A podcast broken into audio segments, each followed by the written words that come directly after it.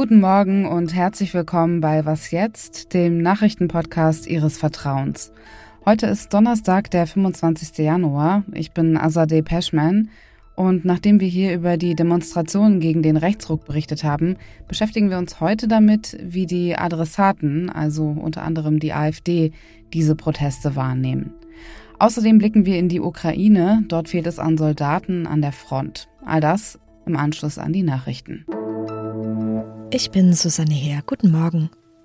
Erst im Herbst hatte sich Bundeskanzler Olaf Scholz gegen eine Lieferung von Taurus-Marschflugkörpern in die Ukraine ausgesprochen. Nach dpa-Informationen will sich Deutschland nun möglicherweise über einen Ringtausch an der Waffenlieferung beteiligen. Demnach gibt es in Berlin Überlegungen, NATO-Partnern wie Großbritannien oder Frankreich Taurus-Raketen der Bundeswehr zu liefern, und im Gegenzug dazu würden diese Länder dann ähnliche, nicht ganz so leistungsstarke Waffensysteme in die Ukraine exportieren. Großbritannien und Frankreich liefern schon seit langer Zeit Marschflugkörper der Typen Storm Shadow und Scalp in die Ukraine. Diese sollen jedoch nicht so präzise und leistungsstark sein wie die von Typ Taurus.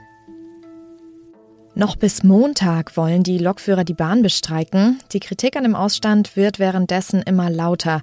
Der Bahnbeauftragte der Bundesregierung, Michael Theurer von der FDP, hat auf den Streik bezogen von einem Spiel mit dem Feuer gesprochen. Er fürchtet negative Folgen für die Verkehrswende, weil der klimafreundliche Verkehrsträger Schiene damit an Attraktivität einbüße. Thüringens Ministerpräsident Bodo Ramelow gibt der Deutschen Bahn die Schuld an der Eskalation des Tarifkonflikts. Dem Redaktionsnetzwerk Deutschland sagte der frühere Tarifschlichter Ramelow, dass er die Strategie der Bahn überhaupt nicht verstehe. Redaktionsschluss für diesen Podcast ist 5 Uhr. Seitdem die Recherche von Korrektiv die Deportationspläne der AfD und anderer Rechtsextremer offengelegt hat, gibt es in ganz Deutschland Demonstrationen gegen den Rechtsruck. Welche Folgen haben die Berichte und die Demos auf die AfD? KollegInnen von Zeit und Zeit Online haben sich mit AfD-PolitikerInnen getroffen, die bei dem Treffen in Potsdam dabei waren. Johanna Jürgens aus dem Wirtschaftsressort der Zeit ist eine der AutorInnen. Hallo Johanna. Hallo. Du hast dich mit der AfD-Abgeordneten Gerrit Hui getroffen. Wie reagiert sie auf die Recherchen des Treffens in Potsdam? Ja, ich habe mich am Freitag mit Gerrit Hui getroffen. Vormittags musste sie sich noch im Bundestag für ihre Teilnahme an dem Potsdamer Treffen rechtfertigen. Und da ist sie total in die Offensive gegangen, hat von bösartigsten Unterstellungen gesprochen, von einer kriminellen Recherche und von einer Schmierenkomödie. Und ganz so geladen war sie dann am Nachmittag mir gegenüber nicht mehr.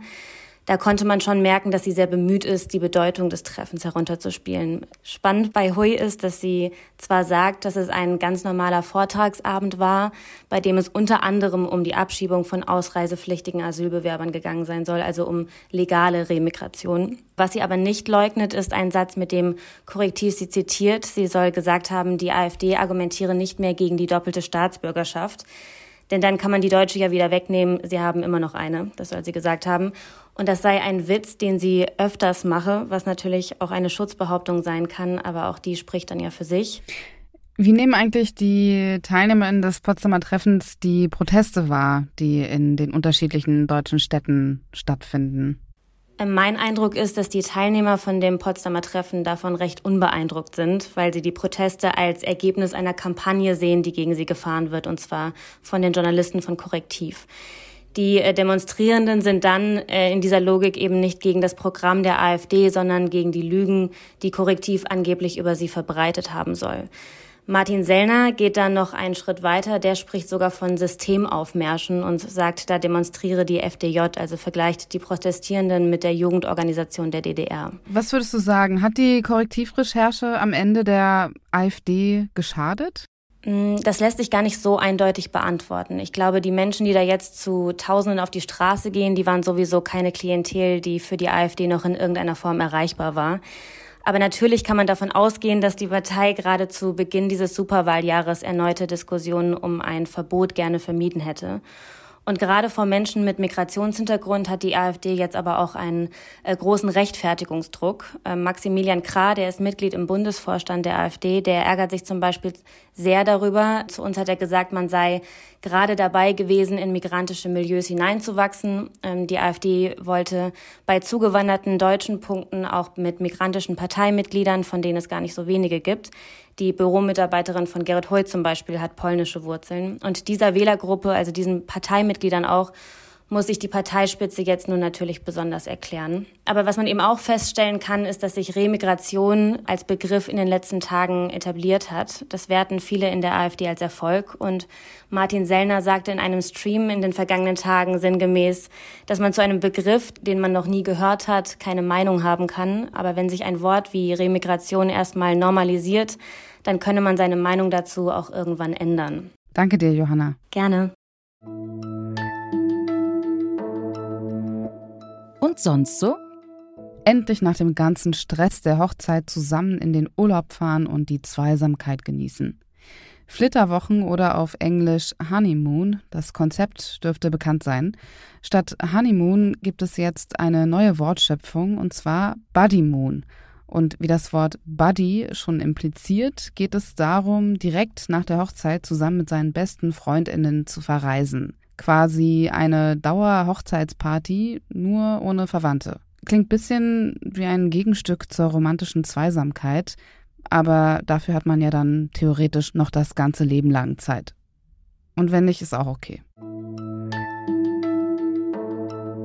Wenn wir über die Ukraine berichten, dann geht es vor allem um Waffenlieferungen. Zum Beispiel gestern im Update, da haben wir über die gemeinsame Produktion von Artilleriemunition der NATO-Staaten für die Ukraine gesprochen. Aber um einen Krieg zu gewinnen, muss man nicht nur mit ausreichend Waffen ausgestattet sein, es braucht natürlich auch Menschen, die diese Gerätschaften bedienen. Und genau an denen mangelt es nach nunmehr fast zwei Jahren Krieg. Rund 70.000 ukrainische Soldatinnen sind laut US-Geheimdienst gefallen. Laut ukrainischen Quellen sind es 25.000 seit Beginn der russischen Invasion. Um dem entgegenzuwirken, hat im Dezember letzten Jahres die Regierung einen neuen Gesetzesentwurf vorgestellt, das Mobilisierungsgesetz, das sicherstellen soll, dass die Ukraine genug Soldatinnen hat. Denn die Armee findet nicht mehr genug Freiwillige. 450.000 bis 500.000 neue Soldaten bräuchte sie der Militärführung zufolge. Wie das Mobilisierungsgesetz bei der Bevölkerung ankommt, damit hat sich unsere Ukraine-Korrespondentin Olivia Kortas beschäftigt. Hallo Olivia. Hallo Asadi. Was hat denn bisher bei der Mobilisierung nicht geklappt? Erste Soldaten an der Front klagen schon seit Monaten, dass sie nicht rotiert werden, dass sie zu wenig Urlaub bekommen oder keinen Urlaub nehmen können und dass einfach die Einheiten leer sind und dass dann auch vor allem Leute geschickt werden, die kaum ausgebildet worden sind.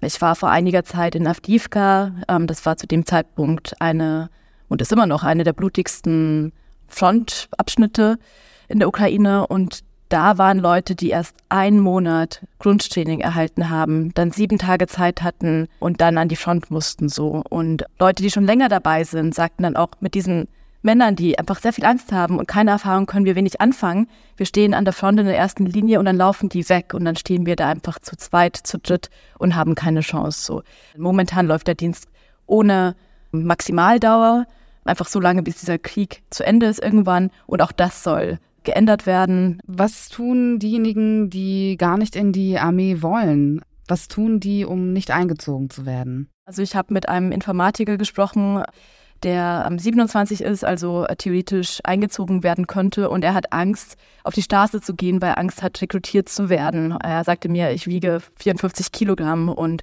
würde da keinen Tag überleben an der Front. Seit einigen Wochen spürt man hier jetzt in Kiew eine gewisse Unruhe, auch Angst unter Männern, vor allem Ende 20 und Anfang 30, weil eben die Zustände an der Front so schlecht sind und weil jetzt gesagt wurde, dass so viele Männer, neue Männer gebraucht werden. Und weil eben so ein Chaos auch irgendwie vorherrscht und in der Politik keiner wirklich die Verantwortung übernehmen will für dieses neue Mobilisierungsgesetz. Was müsste eigentlich passieren, dass sich die Ukrainer wieder freiwillig der Armee anschließen, also dass sie quasi nicht gezwungen werden, eingezogen werden zu müssen. Ja, der Entwurf äh, dieses Mobilisierungsgesetzes, der vom Parlament äh, nicht angenommen wurde und jetzt quasi wieder beraten wird, der sieht vor, dass die ähm, Rekrutierungszentren, die Rekrutierungsbüros mehr Macht noch erhalten. Ähm, und das ist eigentlich der falsche Ansatz. Also, dass äh, genau den Stellen, wo jetzt schon Korruption möglich ist, wo man jetzt schon Geld bezahlen kann, um nicht an die gefährlichsten Frontabschnitte geschickt zu werden, dass man genau diesen Stellen mehr Macht gibt, das ist falsch. Und ein Ansatz wäre eben diese positive Motivation, eine finanzielle Absicherung auch der Familie auf lange Frist, auch eine Absicherung, was passiert, wenn man verletzt wird an der Front. Naja, und dann eben auch das Training. Also das ist ein Punkt, den fast alle Männer mir genannt haben. Und den kompletten Text von Olivia Cortas, den können Sie ab heute in der gedruckten Zeit lesen. Danke dir, Olivia. Danke dir. Damit geht diese Was jetzt Folge zu Ende. Am späten Nachmittag werden Sie heute wieder mit Nachrichten versorgt im Was jetzt Update. Da hören wir uns auch wieder. Falls Sie uns bis dahin erreichen möchten, schreiben Sie uns an wasjetzt@zeit.de. Ich bin Azadeh Peschman. Kommen Sie gut durch den Tag. Oh Mann, ich muss mir das anders überlegen. Es tut mir leid. Gar kein Problem, alles gut. Wir sind nicht live, nicht vergessen.